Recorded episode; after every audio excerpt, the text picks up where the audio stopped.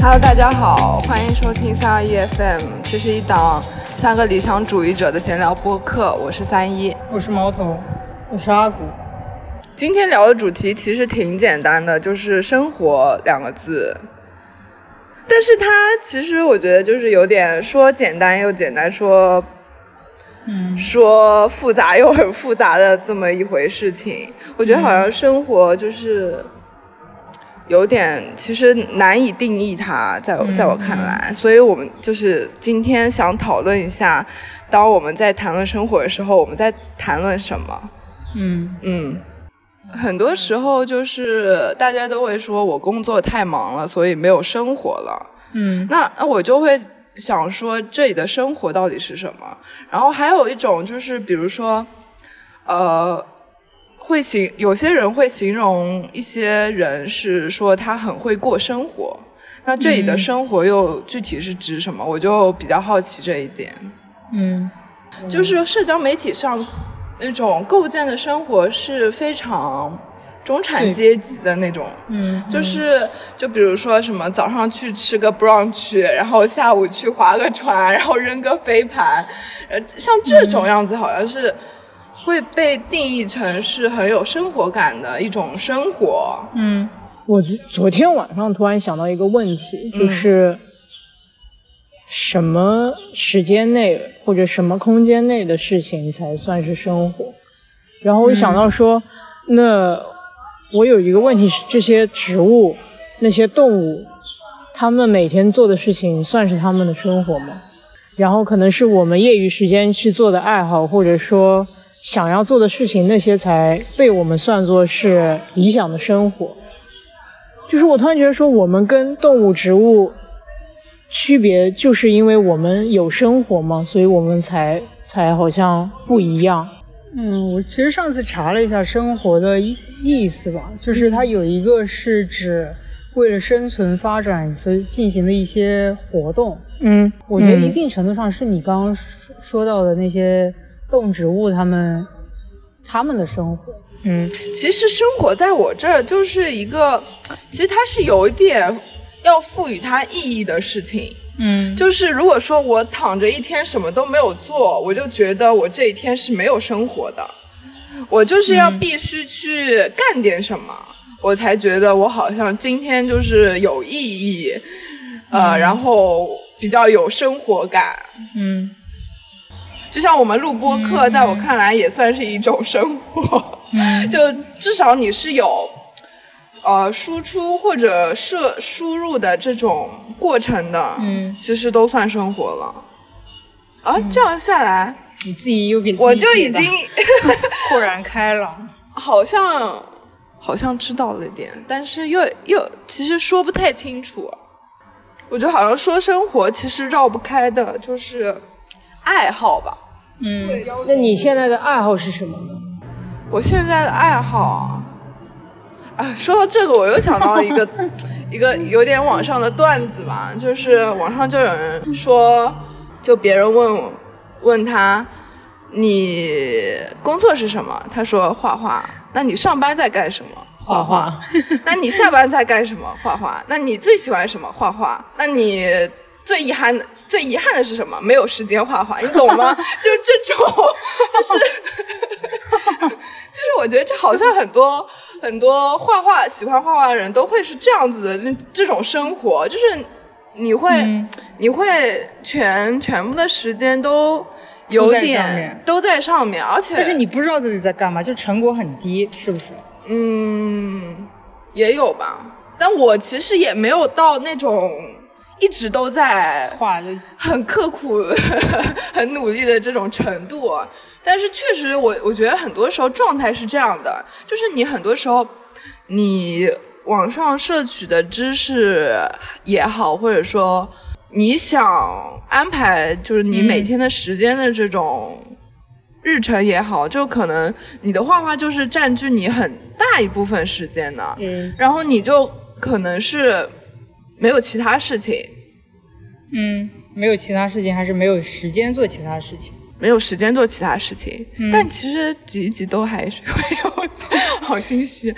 嗯，所以你的爱好现在是画画，但设计也很心虚的说实话哈。很心虚，真的很心虚。那你觉得爱好其实就是生活了，是吗？有的说爱好就是生活，但我觉得爱好是你生活的一部分。很大一部分时间都是在要么活着，就是嗯维持自己的那个活着的那个生理体征嘛生，对，生存吃东西啊，吃喝拉撒嗯这种东西，还有就是你就是会让你很快乐的事情做对，那就是爱好。现在我有另外一个想法是，我觉得不管是工作还是说爱好，其实都是生活。我就是你活着每一天都对，是生活。我会这样子去想，就是哪怕说我是在工作，可能我工作内容跟其他的人也是不一样。其实可能从某一种角度来说，这是我自己一个人的生活，就是其他人可能未必能体验到。可能这就是我对生活的现在的一种理解。嗯，其实我我也是觉得工作应该算生活的一部分的，就是你可能不想工作，但是你不得不工作。然后你工作的话，可能就是能够支撑你生存下去。那你觉得活着累吗？嗯，我觉得在这个时间段是累的。这个时间段是指就是疫情这个时间段吧？我觉得是很多负面的信息，而且你感觉好像，嗯嗯，反正就是有一些很多有能讲的没讲不能讲的那种大多数事情是，不能讲的。呃，对，大部分都不能讲啊，不过也有一些能讲嘛，就是一些可能你会觉得，呃，发展不再这么高速，然后你可能会之后会更辛苦。对于这种未来，你会有点迷茫迷茫和消极吧。但是我一方面消极，一方面又觉得这是一种体验，其实就是人生怎么样都是一种体验，所以我就一边悲观，一边又很乐观这样子。嗯嗯，那其实就是说，嗯，我们说的生活就是要珍惜每一刻吗？感觉好好那个，就并不是很高尚，是吗？不是很高尚就点不是很好像就说了很多遍了吧？就是感觉在哪里都能见到，就是说你要活在当下什么这种，就感觉好像已经是非常那种陈词滥调的那种话术了，就很像之前说的什么你要做自己那种，类似于这样子的口号。嗯，我倒觉得还是应该对生活抱有就是希望喜怒哀乐。喜怒哀乐，对，就是我我人有可以去恨他的，我人有可以去爱他的，就是可能他一直是一种，变换的状态。哦、对，就是我感觉他可能是一种气泡，然后但它不是说就是固定不动，而是说它是一直在漂浮，或者说是在移动状态，然后可能会有某些因素或者说某些成分就脱离开来，但是也有一些可能就加入进来。好抽象，完全听不懂呢。你是说你对于生活的情绪？我有点没听明白。我觉得就是，如果说一定要抽象的来讲，生活是什么？我觉得它是这样的一个状态就态。你你对生活的感受吗？对，嗯或者说我希望它是什么样吧，我也愿意把它看作是这个样子。嗯，对，我觉得我们可以先玩一个游戏，就是造句，什么就是生活是什么？就是你觉得什么是生活？我就好比说，嗯，周末去公园玩是生活。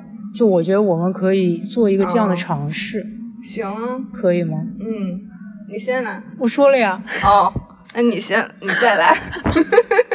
你你这要知道越推得好快后说越越没有，我们是要一个接着说，一个个接着说，这样子是吗？我觉得可以哦尝试，OK。OK OK，挺好玩的，I like it。那你先吧，感觉你兴致我觉得。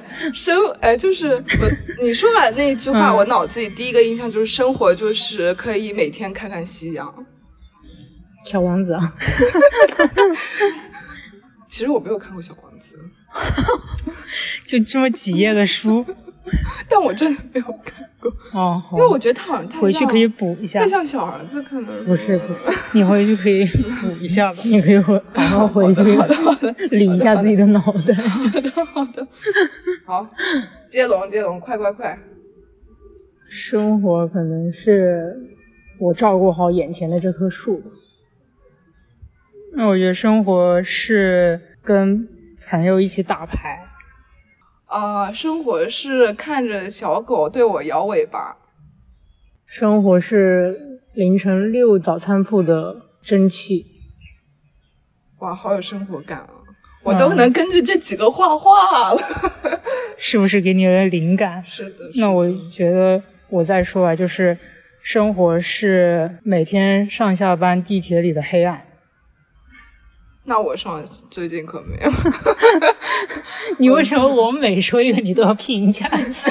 不是，那那你不然就单独就生活是生活是生活是，不是很那个吗？啊，可以可以，是很挺好的，有一种互动。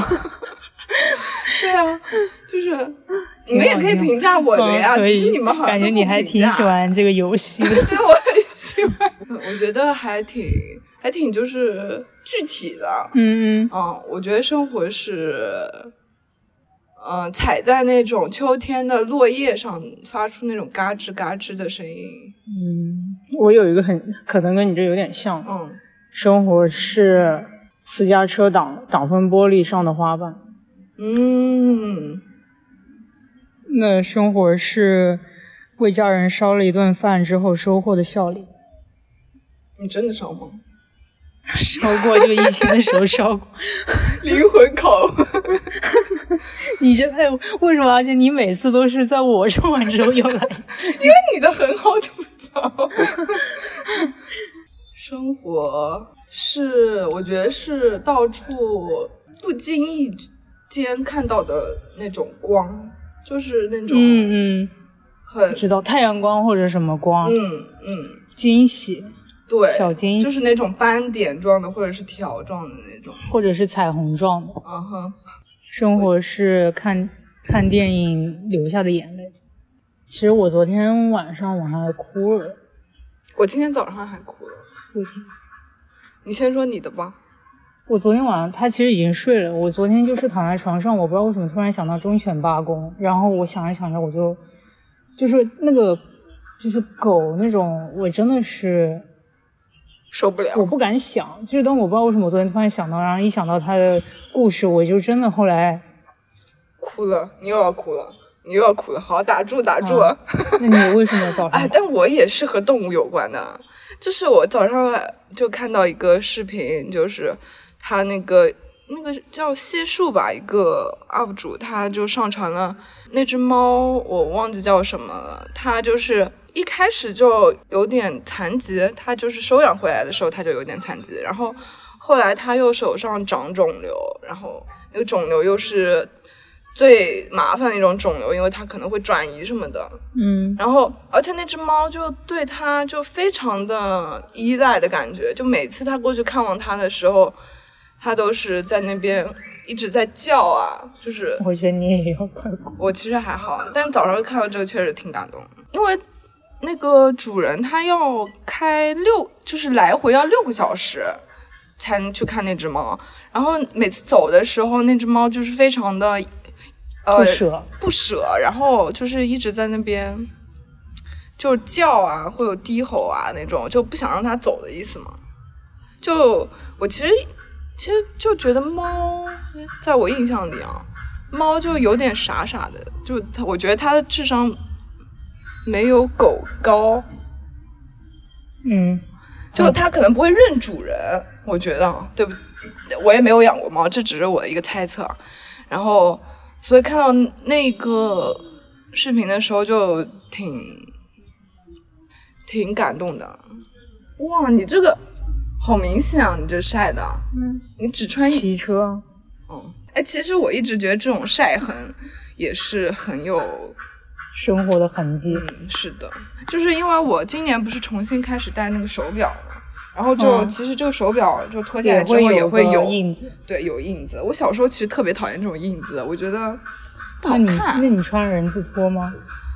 呃，我穿拖鞋出去，但是我脚上就还好，没有太多这种晒的痕迹。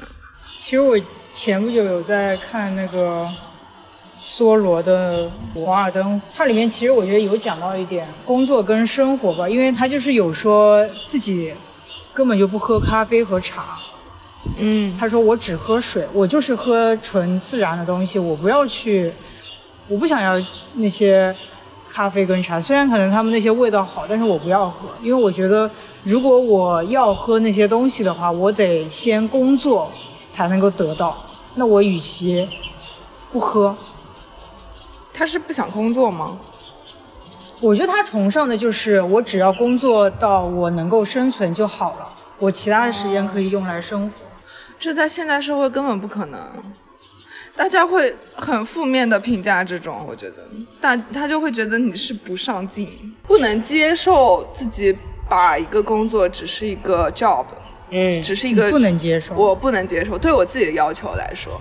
对啊，肯定不希望是这样嘛。但是我最近就是觉得，对我自己的要求也是对别人的要求，同时，嗯就我希望我身边的人也是，就对他们要求很高，就是你不要只是这是一个工作而已。嗯，但大多数人就是工作。对我现在就是能理解，就能理解是很多人就说这只是一门工作，就是比如说，不是前两天你小区还被封了嘛，然后我们隔壁楼被封了，嗯就是门口就会有两个人坐在那边嘛，啊，坐在那边，嗯，嗯对，然后我就我就说坐在那边好无聊啊，就是什么都不能做吗？就是很无聊，在我看来，就是这种工作就是没有意义，其实。但是我爸，我爸，我爸妈就说这就是个工作，给你钱的呀，这这就说明但你会觉得说这很浪费你的生命。，对，这就他们定义的工作和我定义的工作又是不一样的。嗯，我觉得可能这个跟年代也有关系，就是我觉得老一代就可能，我觉得像父母那一代，他们会觉得说工作就是工作，生活就是生活，绝对不要让工作和生活 密不可分。我觉得他们会我觉得他比较明确，们那个年代本身工作就是就是下了班就就结束了，因为科技的发达，我们的工长呃工作时长被无限的拉长。对啊，然后你都可以在家办公，在家办公的时候，你们有觉得生活回来一点了。不是？你觉得生活回来一点了？啊哦，你本来想说什么？就是有些人是工作在家办公之后，工作和生活生活更分不开了。其实也会有的。就是大家以前的话，不都是很想什么一直在家办公什么的吗？嗯，是吗？有这种自由职这种想法吧，也不是也不算自由职业，就像就是感觉这样子好像不用通勤，然后也不用坐班，就感觉好像自由一点。嗯，那你？但但实际体验之后，其实我觉得还是有一个办公室比较好。其实内心在的潜意识也好，或者说反正那种行为，就是会更分开一点。对的，对的。就我觉得在家本身氛围就不是很适合办公。嗯，就适合躺着，工作工作躺着。但是我觉得，就是工作的通勤的确是让人很让人厌烦。，对，哎，但其实我现在还对通勤这件事情，你还挺珍惜这段时间，我还挺喜欢的。你知因为道为什么你觉得你能听播客是吗？不是听播客，我能看书，我能在那个地铁上看书，这么挤你能拿出来？能啊。哦，因为我以前上班那会儿就没有太挤。那你那时候看了吗？看啊，就是我觉得我在地铁那种环境下更能读更。能读进去，就是它会有一种，因为你在地铁里网也没有那么好，你只然后只能然后声音也很吵，所以你就看书会比较 方便。那你看书的时候会听音乐吗？不会，就不会听任何东西，就只看书。对，其实也会有，那你是看纸质呢，还是电子的，手机？嗯，纸质的话是有点不方便了。哦，那手机肯定人家。手机还是会方便，嗯，我上次其实有在地铁里看到有一个人，我觉得可能算是反面教材了，就是他把有一些什么抖音、微博那种软社交软件，嗯，放在了他自己命名为一个叫“时间杀手”的文件夹里。你都看到了，你盯着人家手机啊 然后？我就在站在他背后，而且不是，这还不是重点，重点是，他当时先跟我乘同一个方向坐了一站，嗯，然后他下车到对面去坐。就他做反了是吗？不，他不是坐反，他就是为了要坐一站，然后他那边会空一点，就能有位子坐。我觉得是这样的，哦，我懂然后能够更好的让时间来，呃，让那些杀手来消耗时间。就我当时看到，我还挺震惊的。你咋知道他是为了刷微博什么刷抖音？他那时候已经打开来了呀，已经打开那个文件夹，然后在那里刷了呀。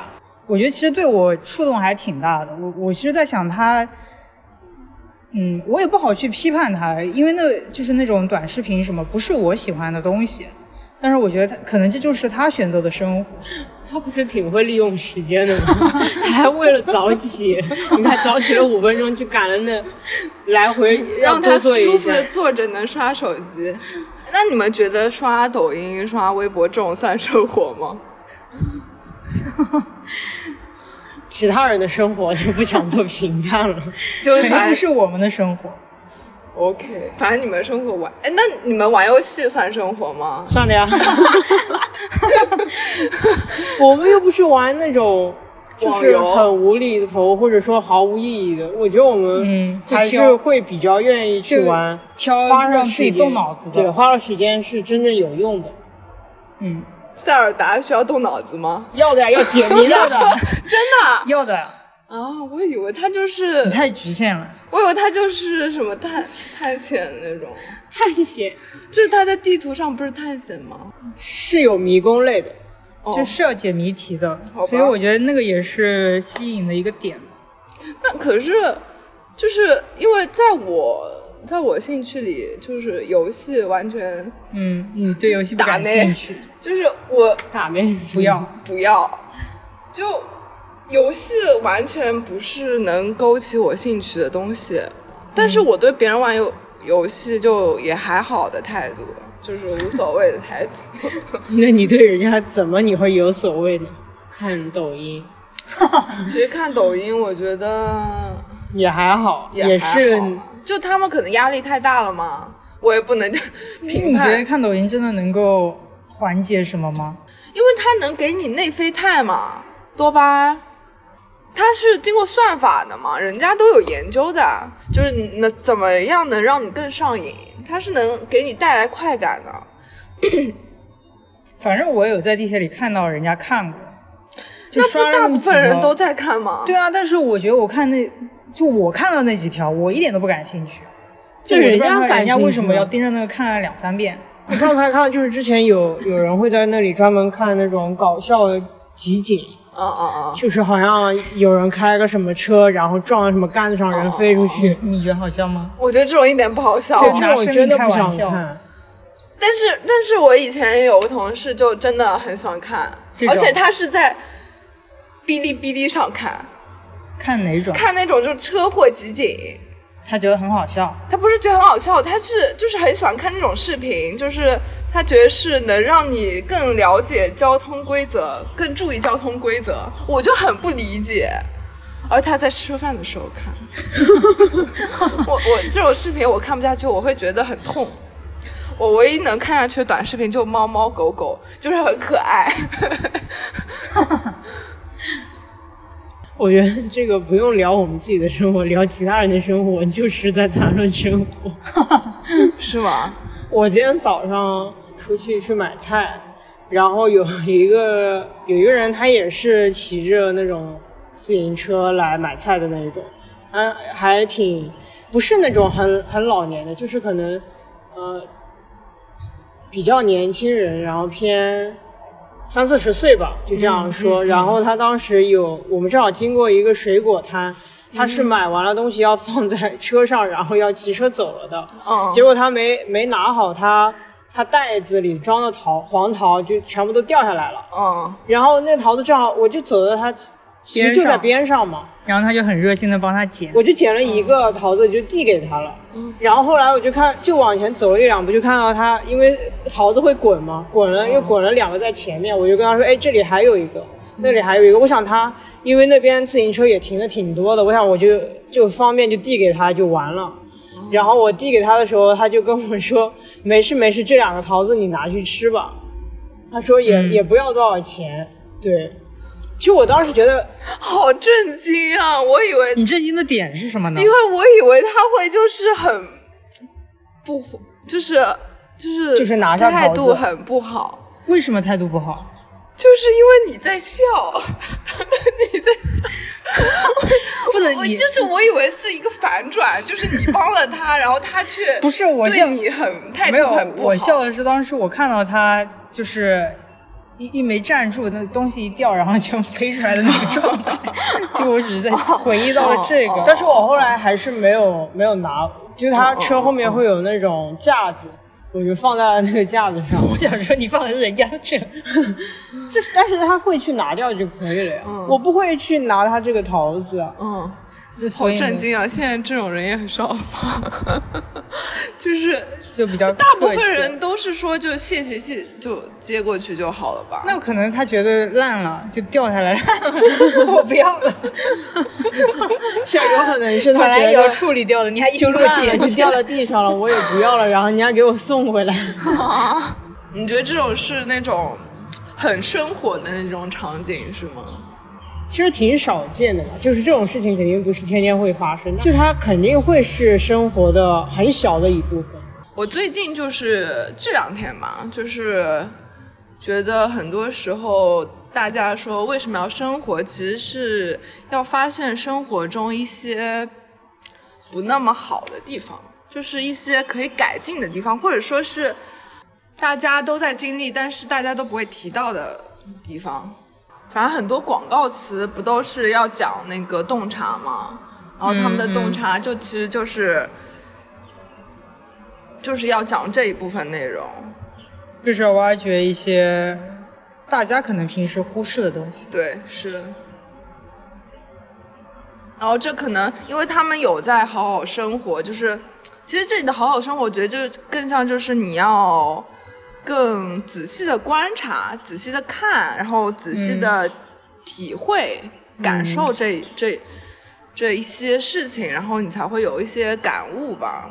嗯，你这样说，我觉得想到之前有一个那种纪录片，设计的纪录片，嗯哼。然后它就是里面有很多的，可能有一个团队的设计师，嗯他可能其实就是设计一些生活的用品的那种工具，嗯。然后可能就是像花园的剪子，或者说是什么什么剪子，其实就是剪刀，很平常了，而且也是太多太多款式了。但是他们当时在纪录片里就是说，呃，如果说是园艺的那种剪子，可能什么、什么方式用人是最省力，同时也是效果最好的。嗯他们就是在不断测试这种，然后也是就是，当时我看到他拿出了好几个抽屉或者说好几篮的那种剪刀，就是为了要找是一种最最适合的。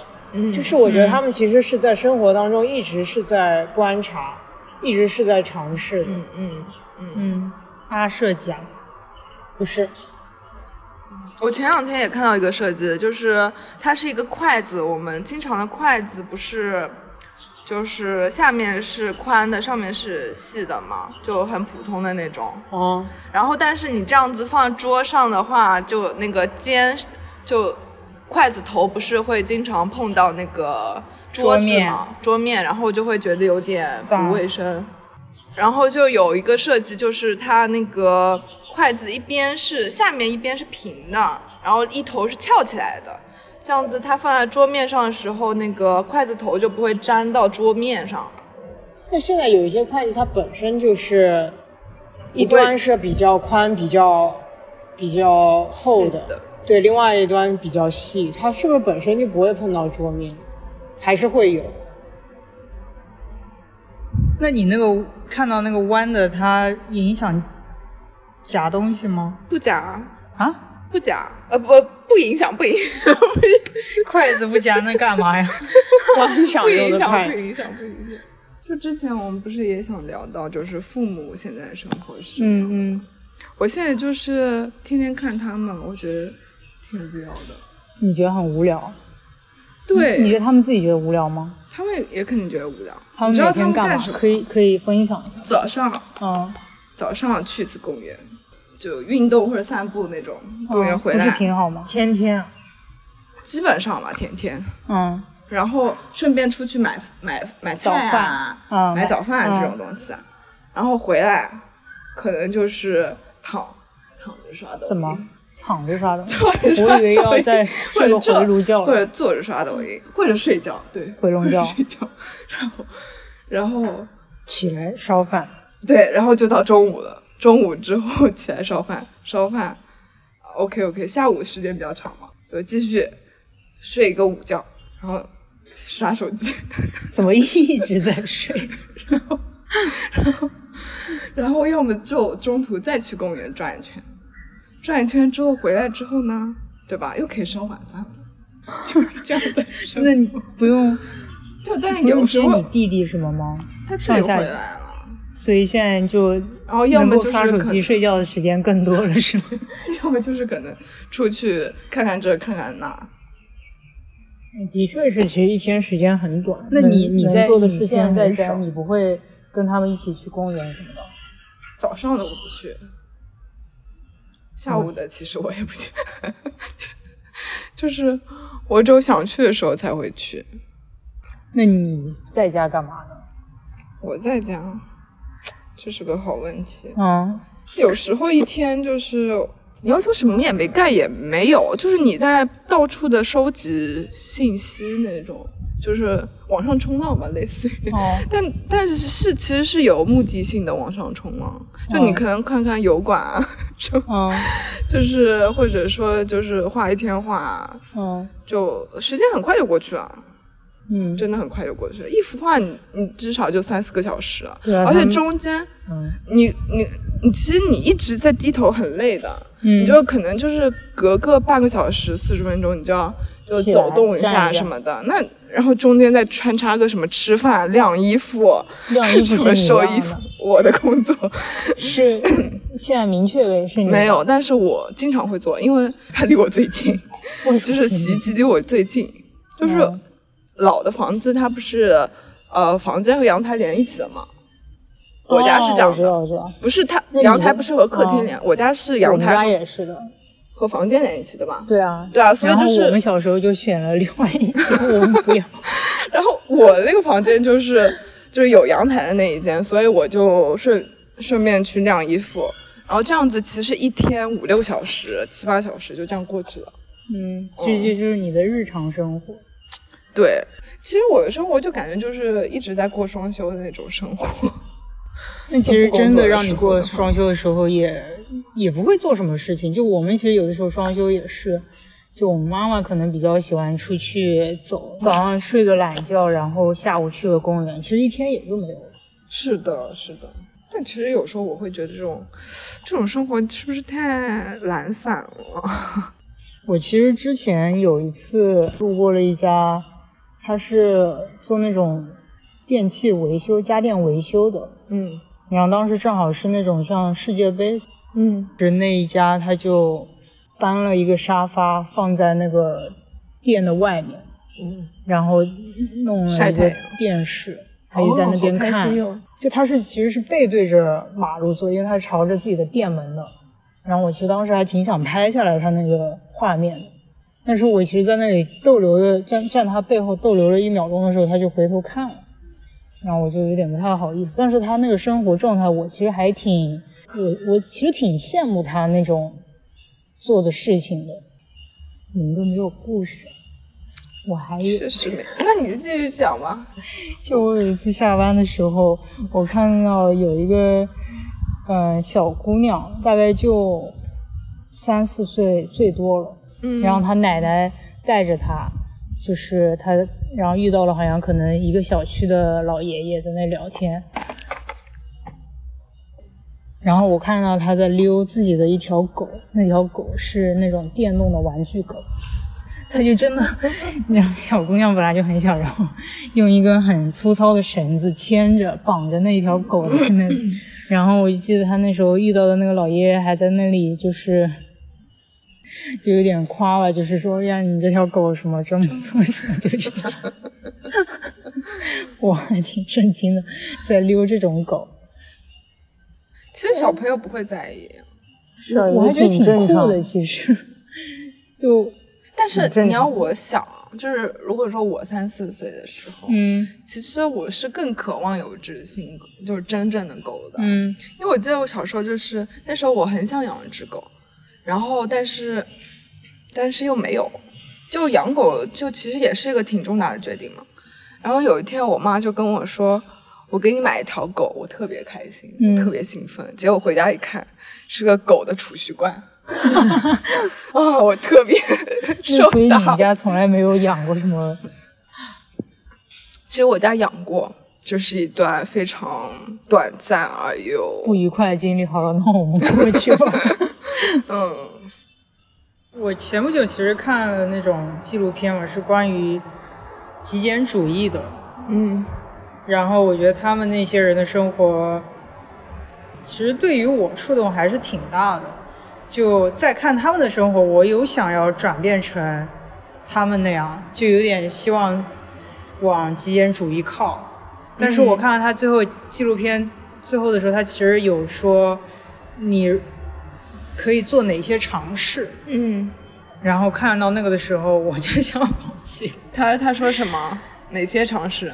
就是可能衣服只留十件，就第一天你可能先丢几个东西，嗯，断舍第二天可能丢更对，就丢的越来越多。然后我就觉得我好像做不到这件事情，嗯，因为他这种这种好像他的核心理理念就是你只要留下你最心动的东西，嗯，最核心的就好，对，其他的都可以不用。我也做不太到。我需要有种安全感，就是东西给我的但但我当时在看那个纪录片的时候，我是在想，我家里好像的确很多很多东西，百分之七八十都是平时摸都不会去摸的。是这样，对，但是这样。我的确是根本就不需要的，但为什么我一定要它在呢？就我真的不舍得扔一些东西，比如说什么玩偶，不是那个 天天摸，那个是。不考虑的，好吗？那 个不可能，不可以扔的，就是那个会摸，天天摸。因为就我到现在高中历史的书还是全套留着，我我真的不舍得扔。但是你说我真的会去看吗？不会，是一种回忆吧。因为它留下来也是有意义的。就是我现在都找不到我的历史书，我就想去跟我弟炫耀一下，我高中多么努力都不行。就是我觉得它是一种。可以你回忆的东西，就像老照片的那种存在，类似于那种存在吗？嗯。你说到极简主义者，那其实好像就现在这种生活方式也会分门别类。嗯。就是会有什么就标签化嘛。嗯哼。就标榜自己过着怎么样的生活，就我觉得这就其实很多生活。状态或者说生活的态度，就像很多人也会，就像你前面说，可能会向往一种比较什么精致的生活。嗯，那可能其实也是打着一种标签的。是是是，这肯定是一种标签。看刚经过的猫，我想到就是我们最近玩了一个游戏，它是有点偏赛博朋风格的，然后它其实你要控制的一个。主角就是一只猫，它其实是有点像是那一个城市比较特别，它是人都没了，嗯，然后只剩下机器人，嗯，就是那只猫进入了那一个所谓人当时创造，但是人都灭亡的那一个范围区域内，然后它其实，呃，你的最终目的是要逃离这一块地方，就逃离到城外的世界，但是你在里面。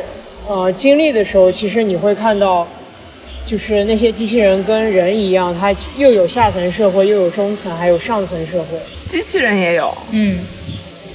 然后其实反而是越下层社会的人，越有一种想要往上走，然后逃离这个世界的想法。但是其实越上层的人感觉，那些机器人就是越会觉得说我要为人类服务，为人类和生物所有的生物服务。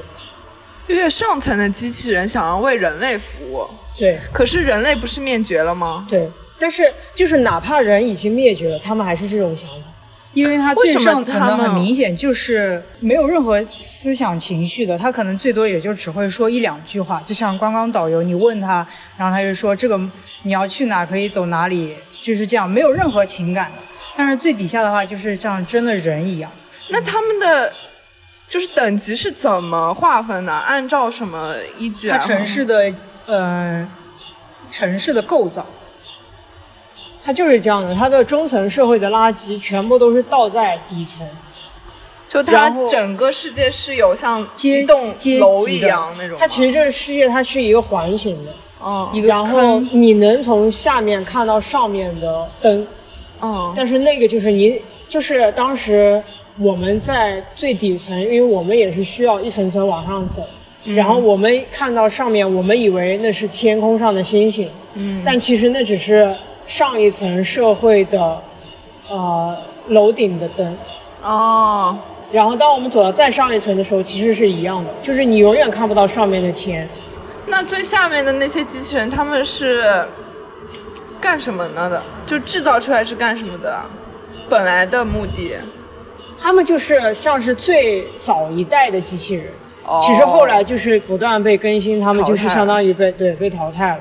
然后有一个问题就是中层，它其实把所有的生活垃圾都往下倒嘛，他们并没有去管最下面的，所以最下面有一个非常大的社会问题，就是有类似于瘟疫，哦，然后那些机器人是会被所谓病毒被吞噬的，他们其实一直是处在一种比较水深火热的状态，但是中阴层其实就是生活质量会相对的舒适安全，但是他们会有所谓的警察，嗯就是自己来监督自己，嗯，其实这也算是第二层的一种考验吧。然后最上面一层其实就是，特别理想国，我觉得、乌托邦。嗯，你觉得还挺现在社会的一个生活的一个缩影。我突然想到了马斯洛的那个什么金字塔，需求啊，嗯嗯，突然就觉得他那个金字塔就是生活，嗯，就是你必须首先能解决自己的就是温饱问题、生存问题，才能去探讨上一层。对上面的什么尊重啊、理想这种事情。哎，其实这个我我就是昨天听到的嘛，就是说人人的行为训练了呃社交媒体里面的那种人工智能。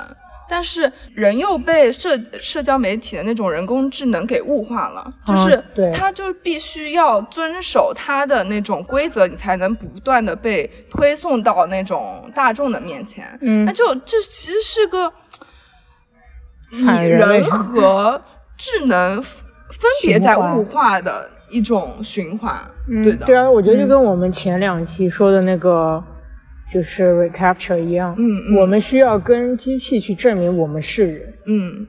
所以我觉得是挺糟的吧。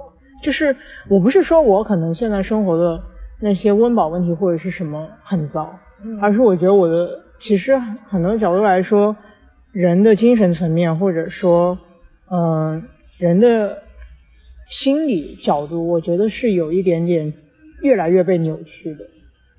嗯因为可能他需要去承受或者去去思考的东西太多，但是这也可能就是塑造了人可能能够不断往前去走，或者说可能会被退化的一个一个原因。我们以前理想的状态，就是因为物质越来越丰富，我们人也会越来越幸福。但是现在的趋势就其实不是这样的，人的人的那种心理状态的健康，就反而是越来越成为一个问题。而且我觉得，特别是疫情之后，小朋友那种青少年，他的一个心理状态其实是非常受影响的。呃，我昨天就看到一个广告说，它是一个外国广告，它就是讲儿子就问妈妈说：“你希望我做什么？”然后妈妈就说：“我希望你能拥有一个真正的青春。”他的青春可能就是那种逃课，然后和父母吵架，然后什么夜不归宿这种我们传统意义上非常叛逆的那种事情。但是其实那种事情才是构建了你就是青春的一部分，就是它是一种你可能长大之后就再也不会做的事情，你只有在青春期的时候才特定会有那种情绪和叛逆的那种心理，但是。你在这个现在这个时代下，你就是已经不会有这种这种生活存在，因为你足不出户，你 你需要你需要就是什么疫苗什么这种乱七八糟的事情，所以说，我觉得现在生活重心已经变成了从温饱而更注重生活呃生理健康的这一个状态。就之后趋势，我觉得可能是心理状态是越来越差，越来越差的。嗯，因为我觉得就是人的那种节奏，就是人的那种生命，其实是和自然是有非常大的联系的。然后，但现在的生活又会让你很少的去和自然有连连接，就是你可能会被固定在一个格子间里面，你你可能就是天天。吃的可能就是工业上生产的一些东西，然后包括说你不会去一些做一些运动或者这种杂七杂八的和能够和那个自然界有一些联系的事情。我突然感觉我们在这边讨论生活，感觉特别的不食人间烟火。就是很多人可能现在。就是过得很惨，饭都吃不了。我们还在这讨论。我前面就在问了嘛，你觉得你有没有拥有生活？就你有没有资格说你拥有呢？就可能很多人只是在生存，并没有生活。是是，嗯，之前不是上海电影节还有放过了一个那个纪录片，什么？就是有两个战地记者去有个地方去采访。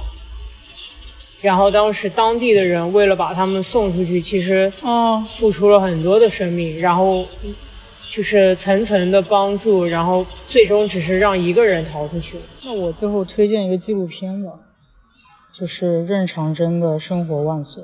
任长征他其实是《舌尖上的中国》第一季的执行导演，就它里面可能跟踪的都是一些生活可能比较。